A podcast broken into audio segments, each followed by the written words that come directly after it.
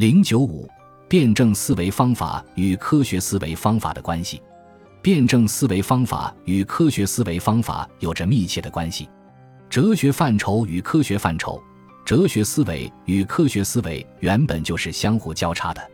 科学的一些范畴，如系统、信息、结构、功能、手段、反馈、控制等，随着它们本身意义的确定，也就有了哲学上的意义。反过来，哲学的一些范畴，如物质、运动、时间、空间、矛盾等，也是科学思维中常用的范畴。辩证思维方法与科学思维方法是密切相关、相互促进的。辩证思维方法是科学思维方法的方法论前提。哲学通过本体论、认识论、逻辑学等参与到科学思维中。只要稍加分析，就不难发现。系统方法与普遍联系的观点，控制论方法与内因外因的观点，突变论与量变质变的观点，信息论与相互作用的观点，都有着内在的联系。科学思维方法并不是完全自觉运用辩证思维方法结果，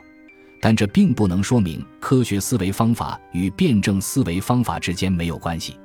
现代科学的发展表明，科学思维向辩证思维的复归有两条主要道路。即在辩证思维方法指导下自觉进行，和由科学发现本身所具有的力量而自发实现。不管是自觉的还是自发的，是在辩证思维方法指导下自觉实现的，还是由科学本身的逻辑自发实现的，现代科学思维方法与辩证思维方法的一致性却是一个基本事实。现代科学思维方法是一个巨大的方法群，包括控制方法。信息方法、系统方法、结构功能方法、模型化方法和理想化方法等，这些方法丰富和深化了辩证思维方法。辩证思维方法从普遍联系、永恒发展的角度来揭示事物的关系，侧重于人与世界的整体关系。现代科学思维方法是在确认世界普遍联系和永恒发展的前提下，深入研究世界的某些关系以及人与世界的某一特定关系。如系统方法，就是在承认普遍联系的前提下去研究系统的最优解。